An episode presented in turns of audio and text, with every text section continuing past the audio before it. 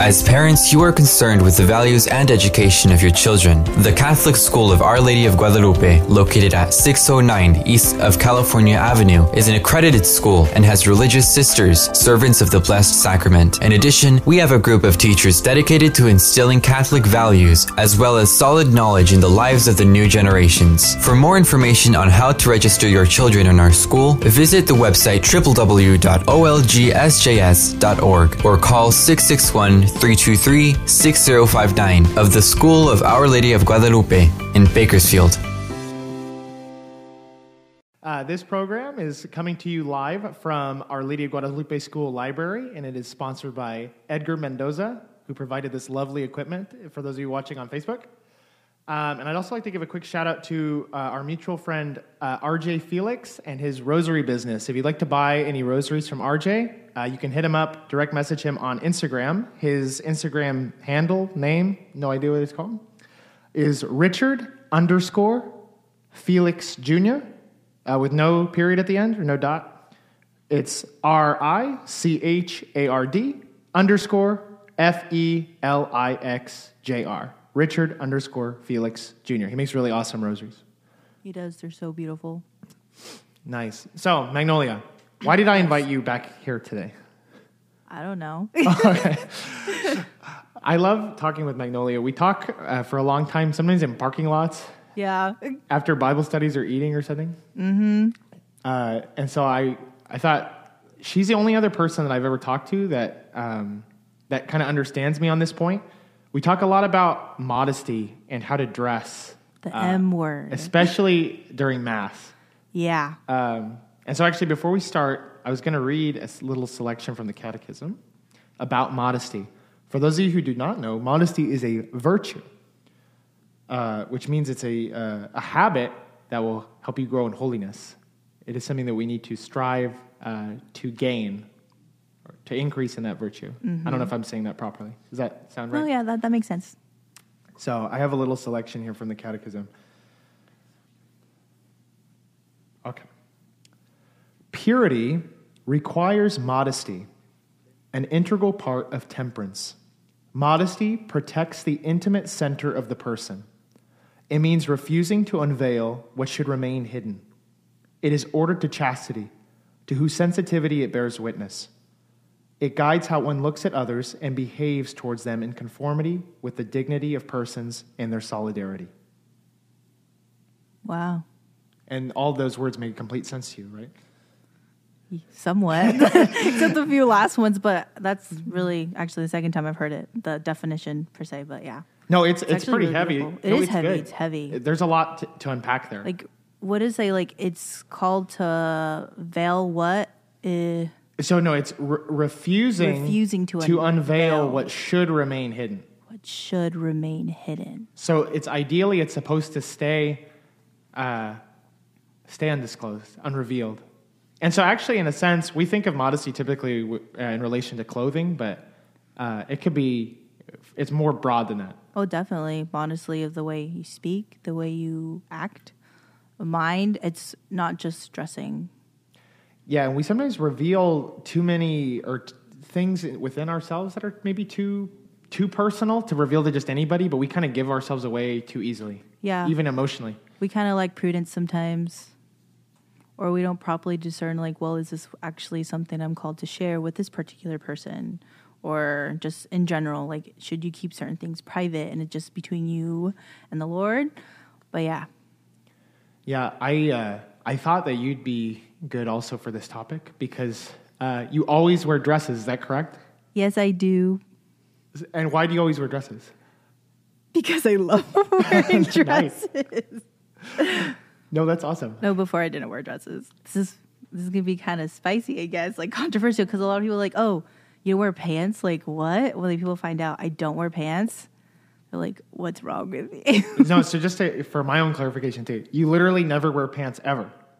yeah, no. even when you're home alone? Uh, when I'm at home, if I have to work out, then yeah. But like Oh, okay. they're baggy, like they're they're lined with fleece and they're baggy. They're, like not like the something? I don't yoga pants or anything. No, it's very I heard uh, Mother Natalia. She was on Matt Fradd show recently, and Uh-huh. she said that that's the, those are the kind of pants that they wear when they wear pants, if they ever do wear pants. Oh yeah, those are the only pants you catch me wearing. I don't know what they're and then called. just like wearing a really long shirt. no, I actually think that's really awesome because it it's like a a very like humble devotion to me. I think because uh, for most people, you wear dresses, but no one really notices. They don't understand that you're doing it intentionally Right. for uh, I don't know to like as a devotion to our Lord. No way. okay. Yeah. No, yeah, before actually like I used to wear pants all the time. Like but then I always like found them uncomfortable, like constricting. It was very like for girls, like when there's like jeans, then you always have to find a top. And the hassle of finding a top that is like not too tight and like covers your butt, like just it's just it was a lot of work. But then I I started noticing that there were some women, well, in the usually the social media Catholic like circle, other women were saying like they started transitioning to all dresses and it said that it helped them live out their femininity and their role as women and their vocation. So I was like, oh wow, that's really interesting. Like I actually never thought like the way you dress actually can have an effect on you spiritually, emotionally, psychologically. Like it was really beautiful to hear how the Lord was calling them into that, I guess, humility with like the way they were dressing, but then in deeper devotion. No, yeah. Uh, I'm impressed by it.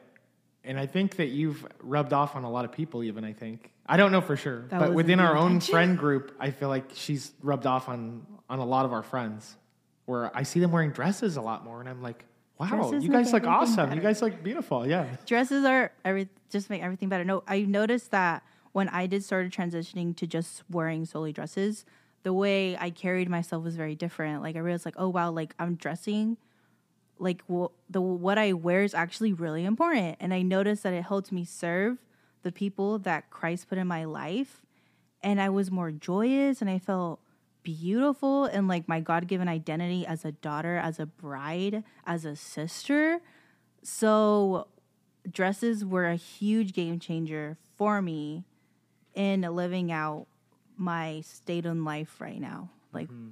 I just No, and I think I think it's especially uh, cool to me because of it being. I mean, that you're deciding as a woman to dress that way. In our current culture, that's not very normal. oh yeah no it's like oh you're wearing dresses like you don't wear pants or crop tops or something like No, yeah, I, I think for men it's a little bit easier to be modest. Some clothing that men wear just as a normal thing in our society are just modest by default. Yeah. So you don't have to think about it too much. yeah you don't. I feel like you guys have it pretty easy.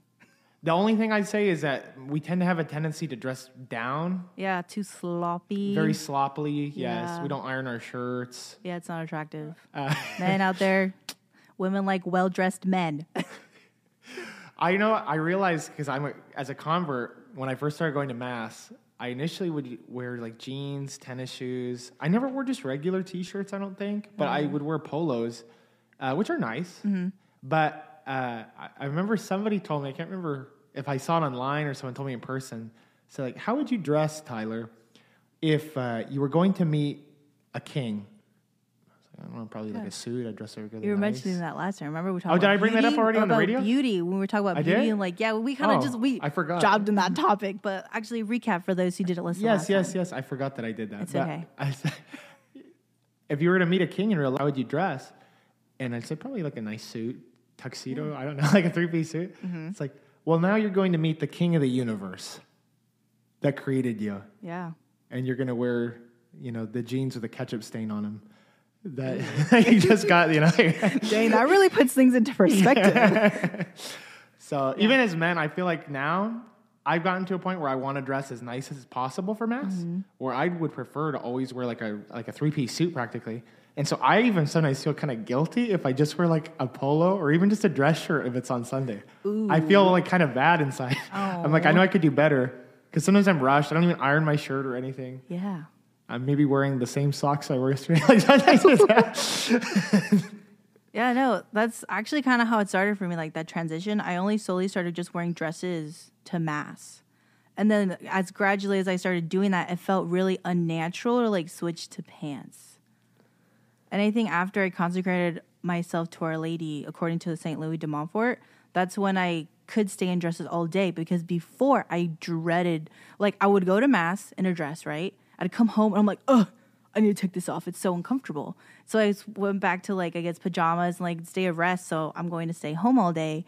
But then as I gradually started um, growing more in my faith and deepening my relationship with Christ and my relationship with our Blessed Mother, I noticed that um, I didn't want, I didn't feel the need to change right after Mass.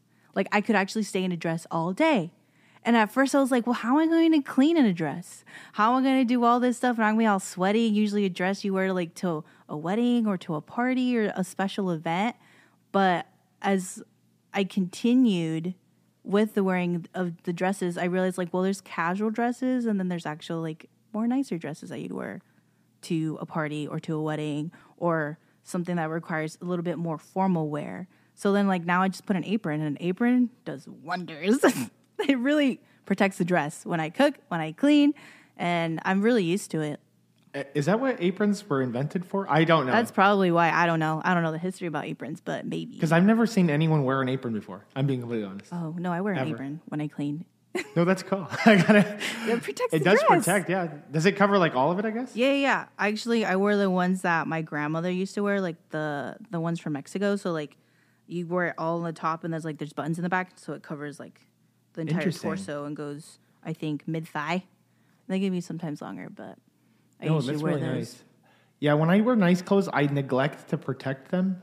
I think that's the issue. Mm. It's become a thing where I, I try to dress up everywhere that I go Mm-hmm. To the where I am always getting them dirty. I'm at a restaurant, I spill something on it. Oh, I mean, it happens. We have washing machines. It's okay. Things get dirty. It's fine. Yeah, but I think it is interesting because I can't picture you at all wearing normal clothes. It would be weird. Normal clothes? Are you saying I don't dress normally? no, no, I'm so sorry. Yes, that's what I'm saying. I guess. I guess the norm as to what our culture would consider normal. Uh, yes, societally acceptable clothes. Yeah, because I mean, like the feminists, like oh, like you choose to wear dresses all day, and you don't choose to wear, It guess, more provocatively. Then it can be like, well, you're being submissive, or you're not. It would be viewed maybe as a bad thing. I think it would be viewed in a negative way rather than a positive, which is strange. Because if you think about it from, I guess, a woman's freedom perspective, Mm-hmm. you having the freedom to choose to wear a dress should be celebrated as much as the opposite from their perspective. If it's Yeah. about women being able to do what they want. Exactly, but it's not. That's the irony about it. Yeah. Oh, I forgot to mention. I'm going to mention this now, Okay, just in case anyone wants to. We have this fancy book here. It's called True Devotion to the Holy Spirit by Luis M. Martinez, a former archbishop. Um, for whoever wants this fancy book, for those on Facebook, they can see it. You can call my number if you want to ask us a question, or just the first caller will get the book. And it'll be uh, my phone number 661 768 8871, first caller. And you can say whatever you'd like, as long as it's appropriate. So anyway, sorry for the interruption. I completely forgot. It's fine. what were we talking about? Uh, we were talking about choosing to dress this way, and then what feminists, our culture. I guess from your perspective, uh, how big is the problem of immodesty in our culture? It's a huge problem. Like you see it literally everywhere.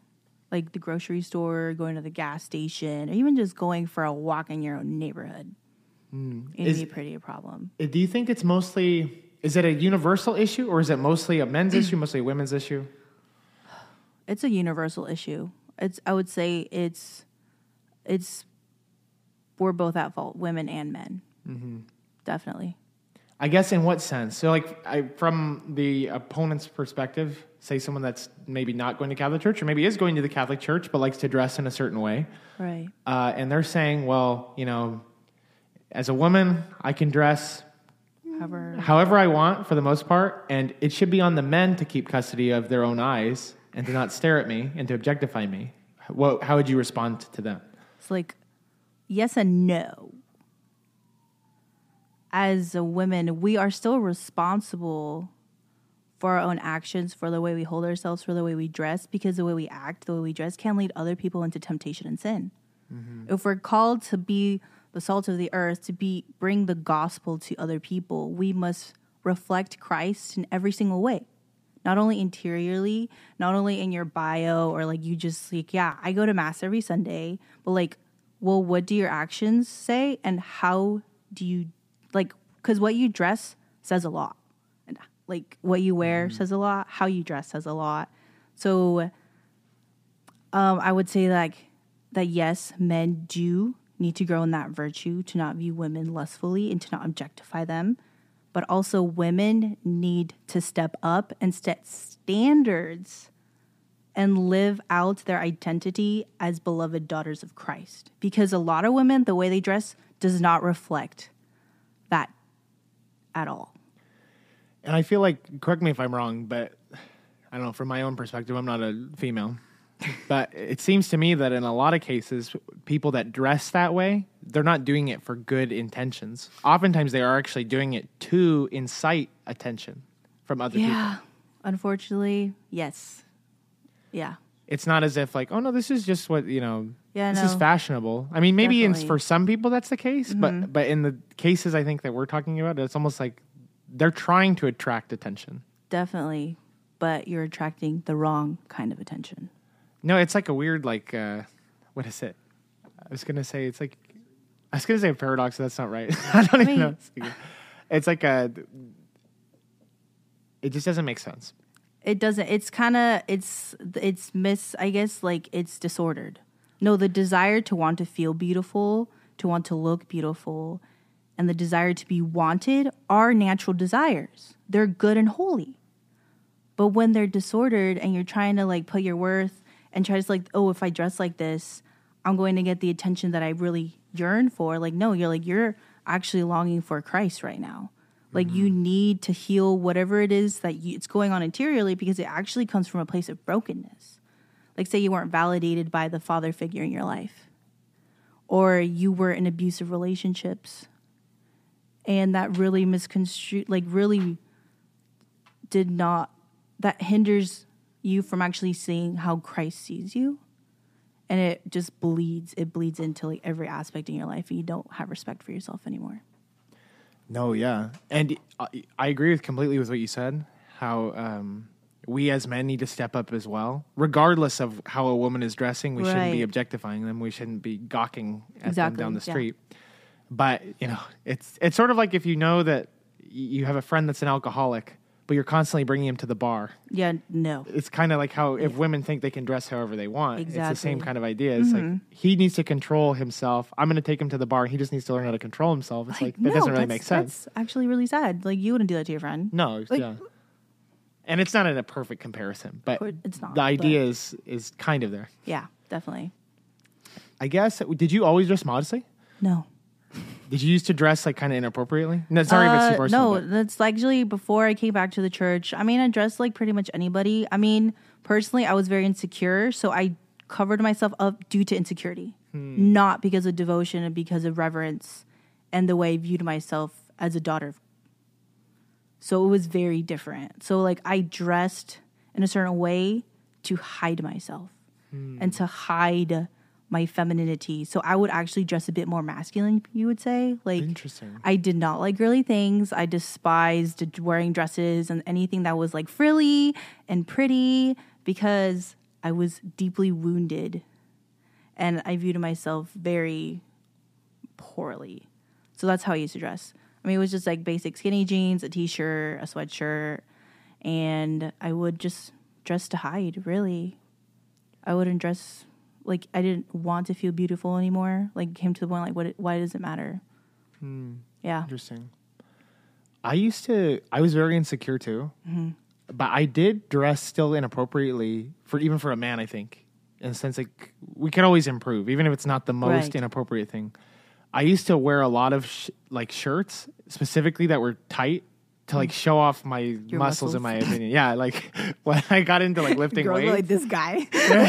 I used to do that on purpose Oh, because I knew that it looked a different way yeah. uh, and it was to attract bad attention. Mm-hmm.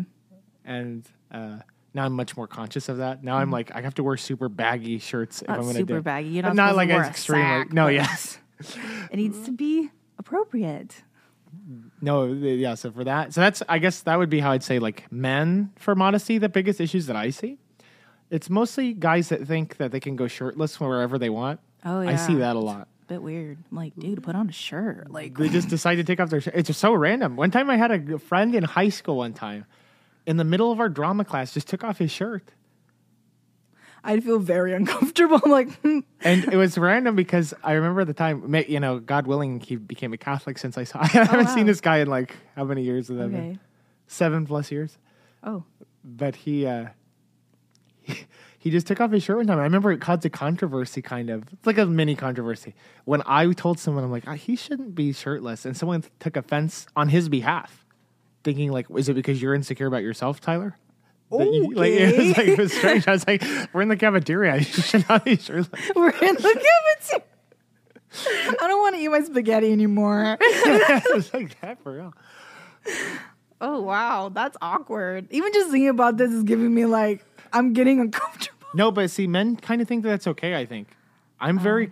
I try to be very conscious because, in my opinion, it doesn't really matter the case. I don't think men should really ever be shirtless. Me personally, Okay. that might be an extreme opinion, like in public. okay. I don't even think at the beach they should. I don't even think women should wear bikinis, but that's No, that one- yes, that one's, very like, controversial. Like, what's the difference? Literally looks like underwear, undergarments, underwear, and a bra. You wouldn't walk out like that, but yeah, you'd wear a bikini, and it's just a different fabric. But that's just my two cents. I'll die on that hill. Like, women shouldn't wear bikinis. and I know yes. some women don't like it. It's like, well, da da da. And I'm like, no, I don't care. I'm sorry. That's just that's how It's I see it. definitely not helping things. it doesn't. because it's as you said, it was strange because even my dad, who's not, um, he's not like a faithful Catholic or anything. Mm-hmm. He he made that comment one time. He realized one time we were at the water park. I think it was Hurricane Harbor, and there was a girl just walking down the street to the parking lot In her, in her bikini, in her bikini. and we weren't in the water park anymore. Okay. Mm-hmm. it was like the parking lot. And he's like, it's, he realized it was weird. He's like. It's strange how our society would think that it would be wrong if, if she was doing this exact same thing, but she was wearing her underwear. People would be like, "Oh, what is she doing?" Yeah. but it's literally the exact same thing, but that's socially acceptable. Yeah, it's just weird. doesn't make sense to me. Like, it doesn't make sense. No, it yeah. And to be honest, I think if you're talking about like if there's issues with men uh, in the lust category, it's not helping. Oh yeah, it doesn't. Does not help. And so that's why somebody once told me because a lot of men struggle with lust. That for some people trying to be faithful Catholics, they'll just stop going to beaches. They've decided to do that as a devotion because they know that there's a lot of Yeah, you can't that you look can't- anywhere. You're like, yeah. oh, yeah. I it makes me uncomfortable. I sometimes go, I'm like, mm. I don't know where to look. I'm just like, I'm just gonna look at the horizon. there's that guy Brian Holdsworth on YouTube. I don't know who that is. Uh, he's like a he's a pretty traditional Catholic, and he has his own YouTube channel.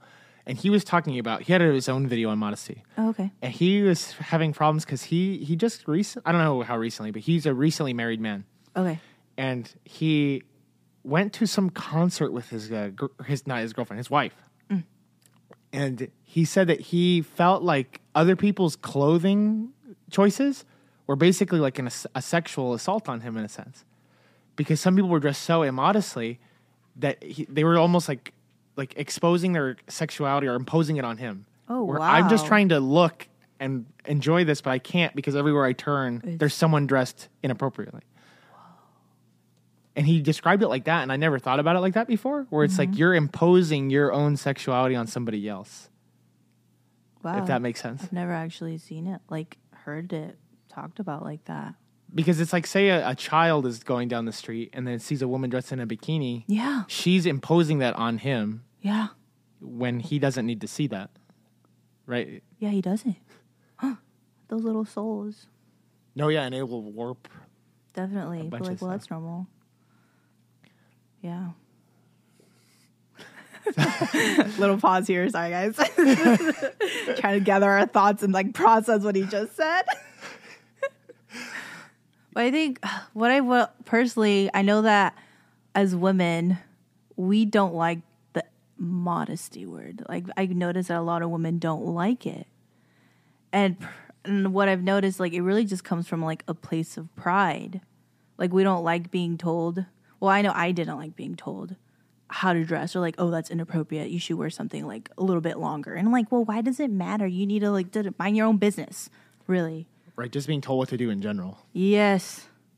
And now I'm just like, well, some people try to change, I guess, the word and not use the word modest, modestly, like dressing more reverently. Mm-hmm. Like we're called to dress reverently. We need to become like Christ. So like the way we dress also needs to reflect that. No, I th- for me it seems like a given. That's why I'm surprised that it's kind of a controversial issue. I think I was talking to another one of our friends about this, and we are and the question of modesty came up, mm-hmm. and they were more on leaning towards you don't the women can kind of dress not however they want, but can be a little bit more free. More free. Um, and I remember saying, like, do you honestly think that the Virgin Mary would agree with you on that? How do you think that she would have dressed if she was living in this time? Do you think she would agree with you or? No. She wouldn't. I thought about it and I was just like, I have a feeling like no, like not even like she wouldn't be wearing anything. I feel like she would be wearing the exact same thing that you see her in statues and stuff. I feel like it'd be almost exactly the same. really? I don't think she would wear like I don't know. I feel like she'd dress uh, not not quite not so literally, but like in the same uh, modest sense. Oh yes, for sure. But like that's so outdated though. We're in 2020. No, no, no that's not, I wasn't try- I wasn't getting it like that. Not like literally those kinds of but I mean Okay. like with the same level of modesty Yes. is what I'm getting at. Definitely. Same with like religious sisters today dress extremely modestly, Mm-hmm. but it's still modern clothing for the most part. Yeah. So that's that's kind of more what I'm getting at. Okay. She would, I think she would choose, and maybe I'm speaking on her behalf, but I think she's sinless. She's a mother of our Lord. I Yeah. think in this case, she, she if she is sinless, she would whatever she would have dressed like is like the model for us. Definitely. Yeah, she definitely is a model for us, for all of us, even as women. Like ask her for help if you ever need like picking out something. And if you're questioning it, you probably shouldn't wear it. If you're already like questioning like is this kind of too short? Like well if you're questioning that, it is too short. Like I feel like for me too, because like I said, it's not as big of an issue for men. But I I make modesty choices when I wear a shirt, and I'm like, oh, this polo's a little too tight. Maybe I should go for a different one, right? And I feel like a lot of the time, it's not even because I'm like trying to, like say like invoke or sorry, trying to attract the wrong kind of people. yeah. Sometimes it's just out of laziness. Sometimes it's like, uh, I already wore this other shirt.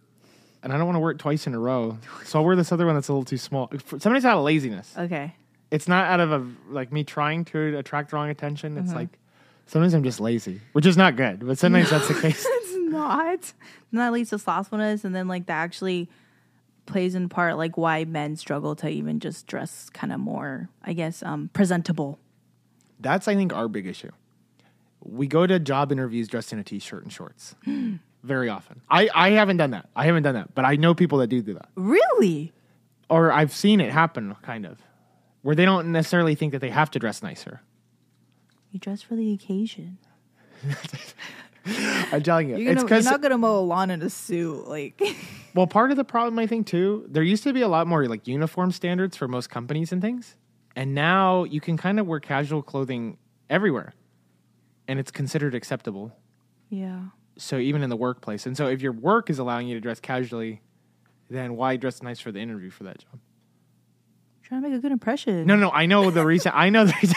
You're like but from a certain you need to present your best self. That's your best self. Like, whoo, No, like, I agree. I agree. You don't want your uh, your Digimon shirt and shirt. Like people have this generic. Shirt? People have the most generic Walmart shirts that they wear. with a hole in it. And he doesn't shave it in like three days. It's always like a.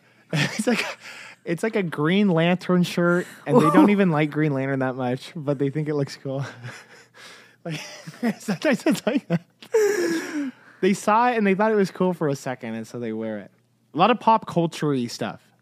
People wear pop culture references on their beings now. I used to be into that, not anymore. Now I find it weird.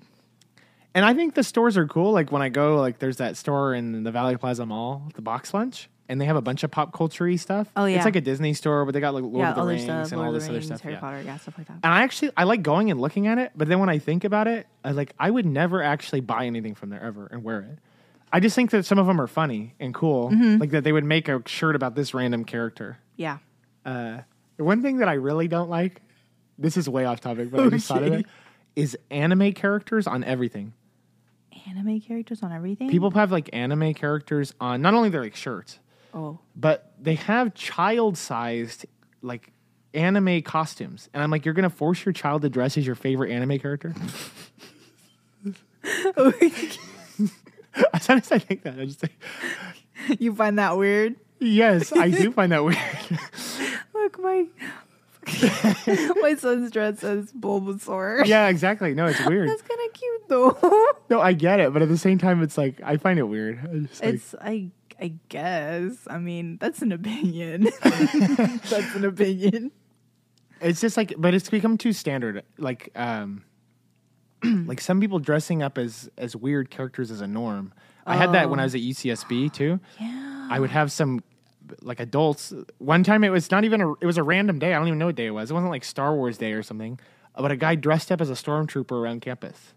He was dressed as it a wasn't full Star stormtrooper. Wars Day. Though? It wasn't like it Star wasn't Wars like Day a or homecoming anything. week. Like No, dress I up think day. it was this person. This is just my guess. I think they. This is when the Star Wars Disneyland just had opened recently. Oh, I think oh. they had went there and bought all the stuff and then came back, and so they were wearing that. Oh, But it wasn't like a I special feel like day. I gotta make use of this. I paid so much money. I cannot wear it like just one day. So that's why they tr- it's kind of broadening this topic because we were talking about modesty, but at the same time, I feel like our society doesn't know how to dress in general. No, I think they're way there's off. no uh, decorum anymore or etiquette. It's a free for all. Yeah, definitely. We've lost that in our culture a lot. And now, like when you actually do have some form of etiquette and a standard of dress, you'll be like, "Huh."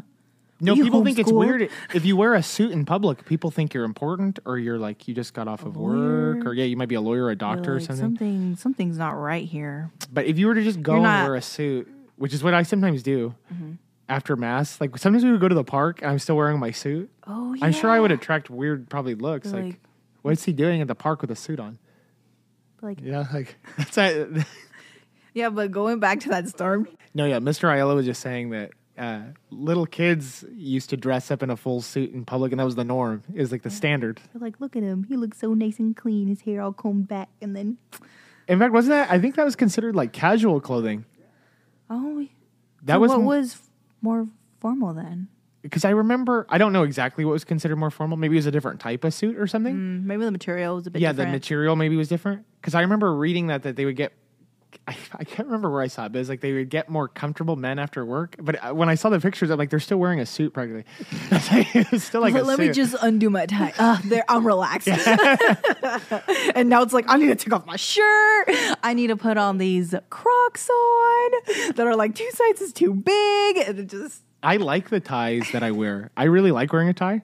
Uh-huh. Uh, but I know our students at Our Lady Guadalupe, they had to wear a formal uniform. They hate wearing a tie. Hate it. is it uncomfortable? They think it's uncomfortable. But I don't know why because I wear ties all the time. I'm like, they're not uncomfortable.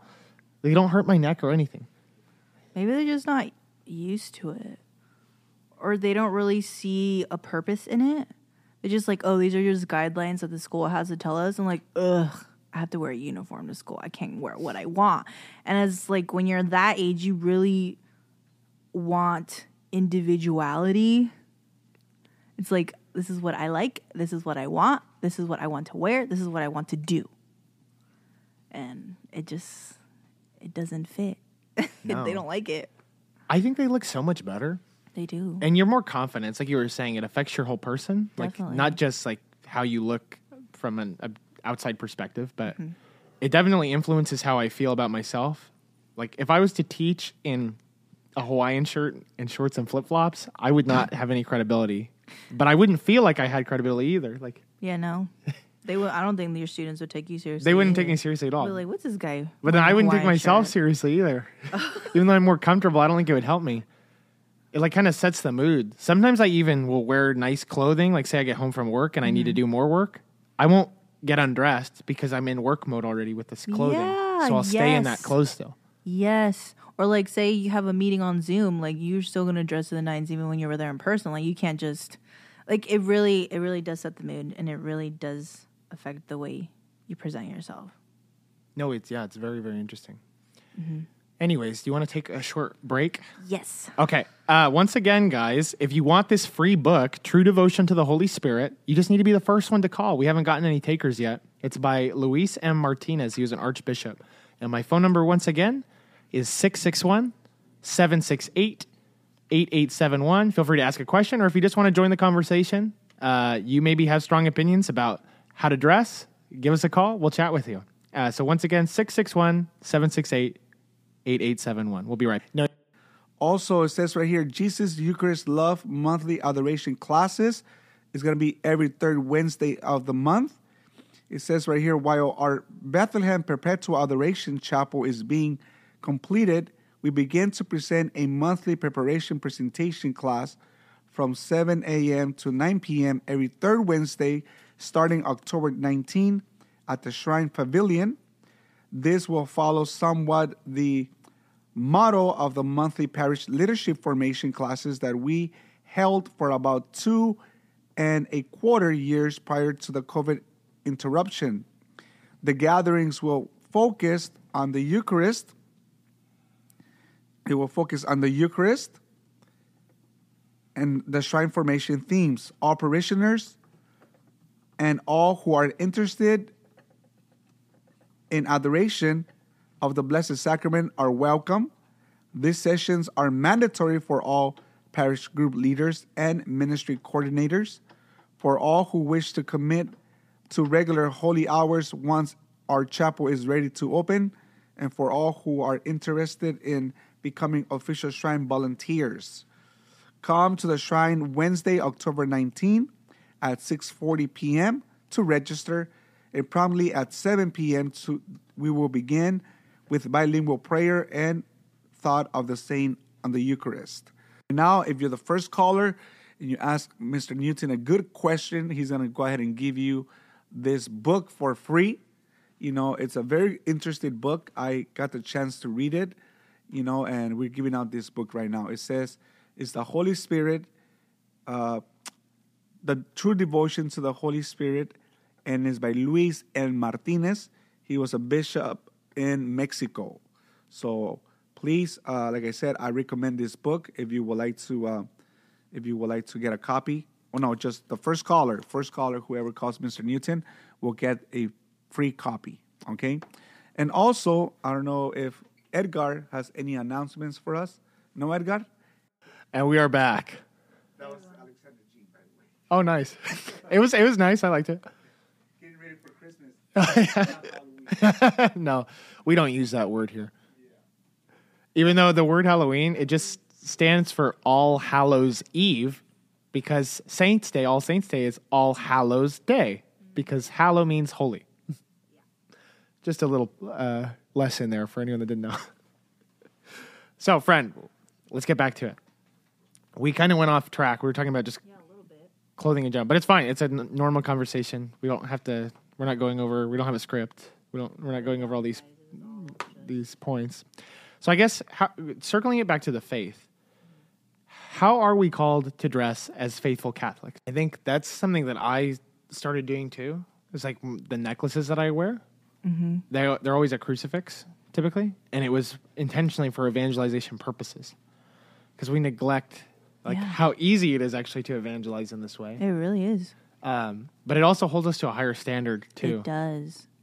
And we're called to live. We're in the world, but we mustn't be of the world. So our clothing shouldn't reflect the culture. No, even I was thinking, I mean, not like literally, but like you can still dress beautifully, what's in fashion, and modestly and reverently. right? It just so I'm not saying you have to completely value yourself and look like an No, no, old no. hag. Uh, I mean, but in a sense, a lot of modern clothing is just inherently immodest, right? yeah, unfortunately, you go to the store and you're like, ugh, Like if there's no like redeeming it, you can't save it. yeah, no. But there's a lot of like cool actual cottage core dresses that are a bit actually more modest. Like they have longer sleeves and higher necklines. You're like, oh, it's actually coming in, surprisingly. So No, thanks be to God. I think that would be a game changer, and it's why I've been. Uh, I try to dress like I already said. I try to dress up, no matter the occasion. Even if I know we're just going to go to Bible study with our friends, I do try to dress nicely. Which is why I usually don't dress, take my work clothes off. I'll just wear the same thing that I was wearing earlier. right, Trying to set a standard too. Like maybe other men see me, maybe they don't. Maybe it doesn't affect them at all. Mm-hmm. But just so that there's somebody trying to preserve that. Even then, I kind of view that as like a mini little sacrifice. yeah, it actually can. We have to be more intentional. I feel like we don't, we aren't very intentional with what we do, how we spend our time, or like with our Like we just kind of like haphazardly like decide to do something either last minute or you're forced into it. But I've noticed that in our culture we're so fast paced that we lose sight of like wait, like what I actually do matters. Like each decision I have to make matters and has consequences as well. No, yeah. It's crazy to think that something as we think trivial as choosing what shirt you're going to wear is going to affect other people. Yeah. And it can in a very dramatic way. Mm-hmm. That's un, unintentional or not intended. Yeah, like you wouldn't think it's like it's just a shirt. I'm like, I think about that when I'm teaching, even wearing the cross, Yeah. wearing the crucifix. Because sometimes I'll go through a whole day, maybe at school, and then I'll realize, oh, wait a minute, like maybe I wasn't bearing witness to the truth that well today. Like mm. maybe like now that I'm alone and by myself and have time to think, now I'm remembering, wait a minute, I'm a son of God, I'm a faithful Catholic. I'm supposed to be mm-hmm. following our Lord. Like but sometimes he doesn't pop into my mind until after that is done. until after. And it makes me think like I'm wearing this, but am I actually walking the walk? Like like living the way of the cross. Yes. Am I actually promoting Christ not just by like wearing this cross, but actually being Christ to everyone that I'm encountering? Yeah. Does that make sense? And I realized no, I fall short a lot, and that's why this is like it's a it's a double edged sword. It's awesome, and it's simple way to evangelize. At the same time, it holds you to a higher standard because now Mm-hmm. Everybody that sees you is thinking that's what a Christian is, or that is what a Catholic is. Yeah, based they off however you act. So if you're rude to the person when you're ordering your food, now they think that's how Catholics act. Yep. And so it's not that's not to discourage people from wearing this. It's supposed to call us to something higher. Definitely. So it's it, it must be uncomfortable. You weren't made for comfort. You were made for, for greatness. It's it it's not going to be comfortable. I guess what I kind of want to get at now, because what's what I think is the most important thing probably for us to talk about in relation to modesty, because just in general, it's important. It's important to dress well wherever you are. Yes. But especially when it comes to the life of the church, I think we need to talk about that because I feel like we have a lot of modesty problems when it comes to just people going to mass, for example. Right.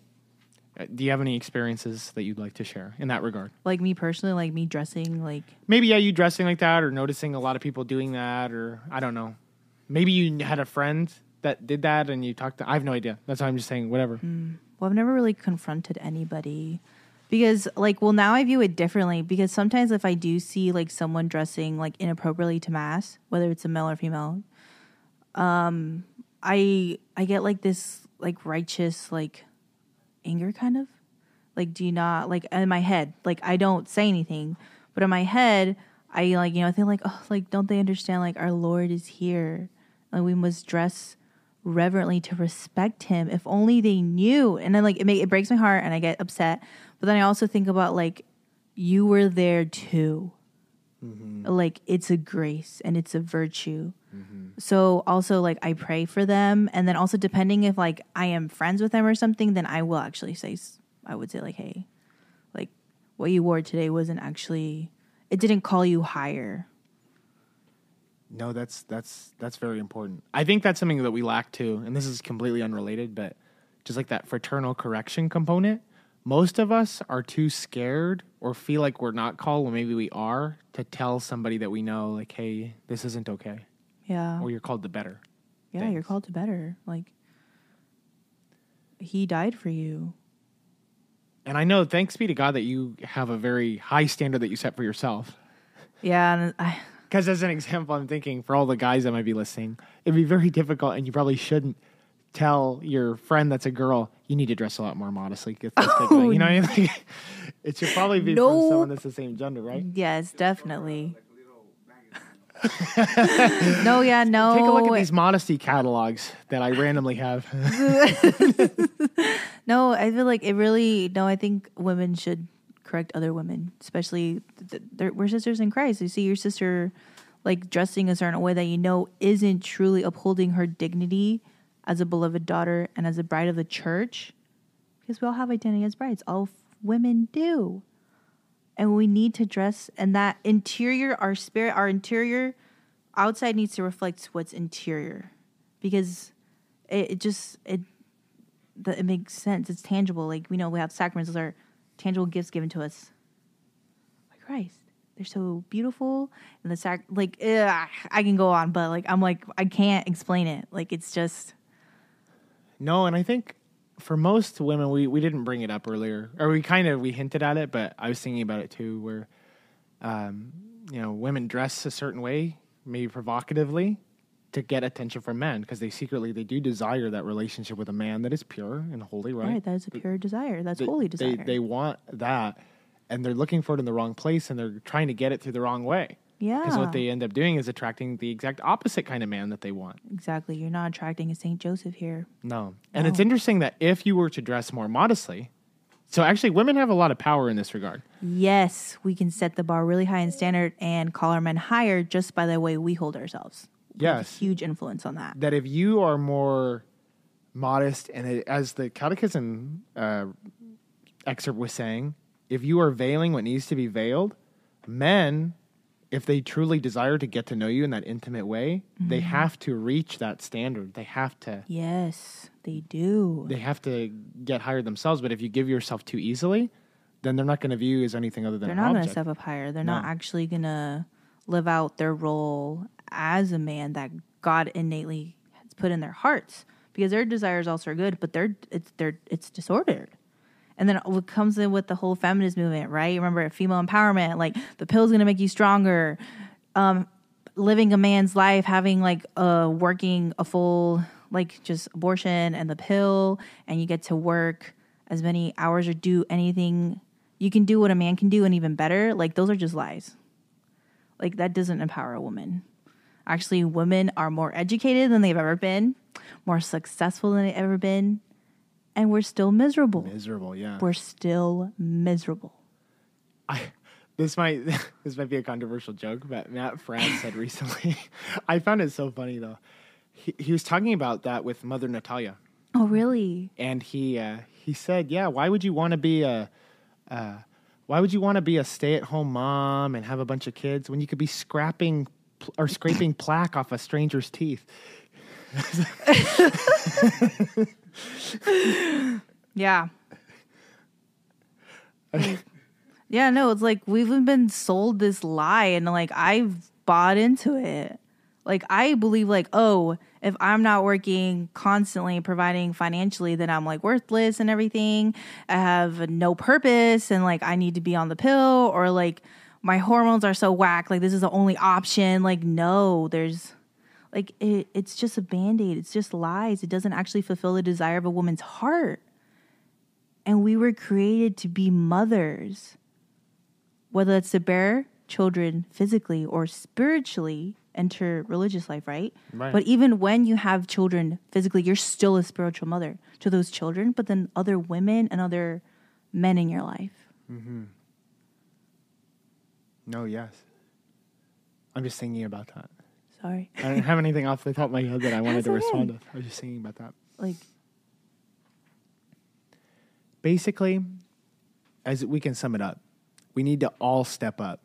yeah. There's a lot of pointing that pointing fingers that happens. Mm-hmm. It's like, oh, society would be better if only men stepped up. The church would be better. I've heard that from someone um, that well, women have already done their part for the church. They're already volunteering a bunch. We just need to wait for the men to step up. It's like, mm, no, it's not. It's not like Church starts with you. That. Yeah. The, like change starts with you. Holiness starts with you.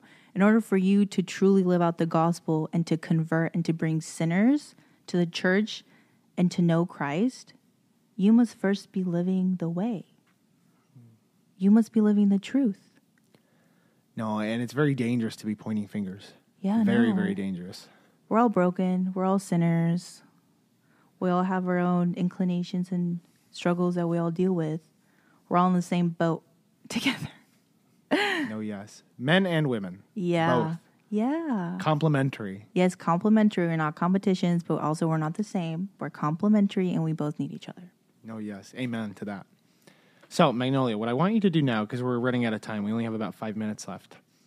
Can you give, and I'll tr- maybe I'll do my best for men too, but I don't know if mine mine's just opinion based. But could you give to anyone that's listening, any women that are listening, give them like some guidelines for how should they dress when they go to mass or to adoration or to anything related to the church, and just maybe in general too. Just in general. Yeah, how should they dress? Well, if you're trying something on and you're questioning it, it's probably because you shouldn't wear it. That's one thing too. Even when you're buying something like, should I get these shoes or not? Don't get the shoes. You don't need them. um, also, but some uh, standards that I dress by and everything, obviously, no spaghetti straps, no low necklines, no low back.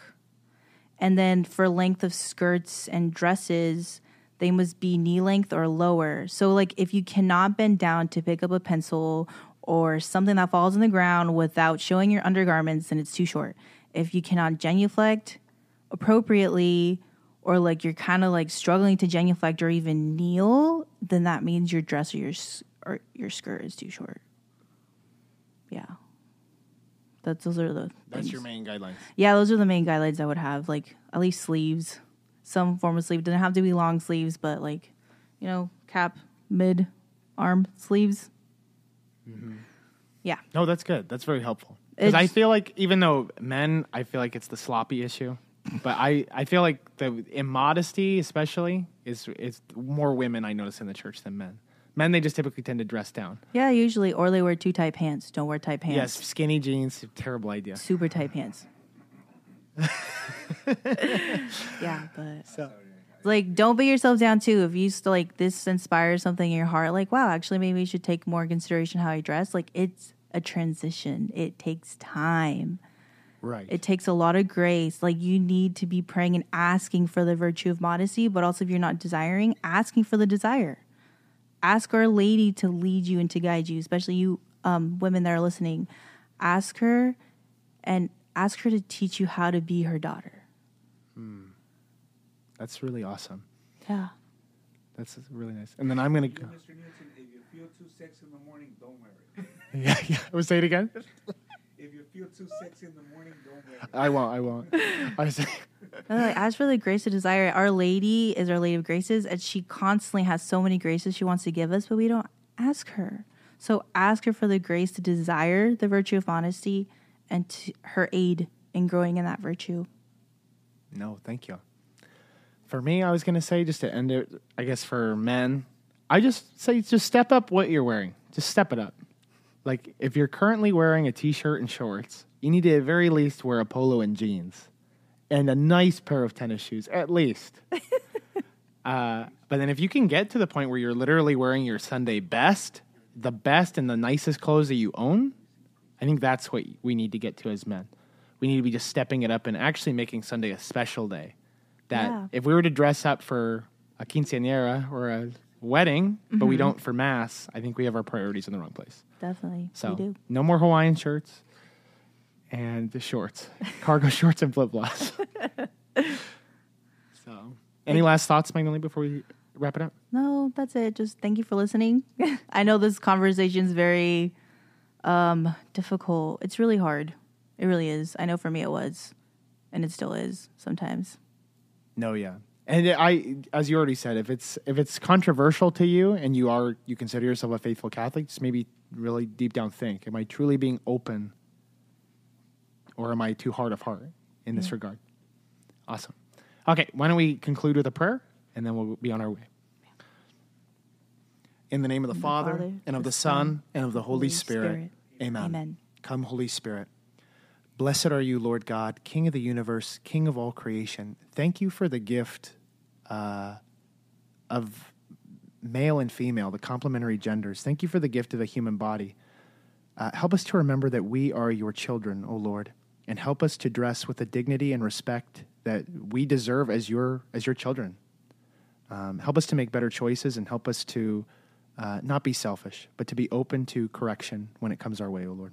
We ask this through Christ our Lord. Amen. Amen. name of the Father and the Father, Son of the Holy Spirit. Amen. Spirit. Awesome. Thank you all so much. God bless you.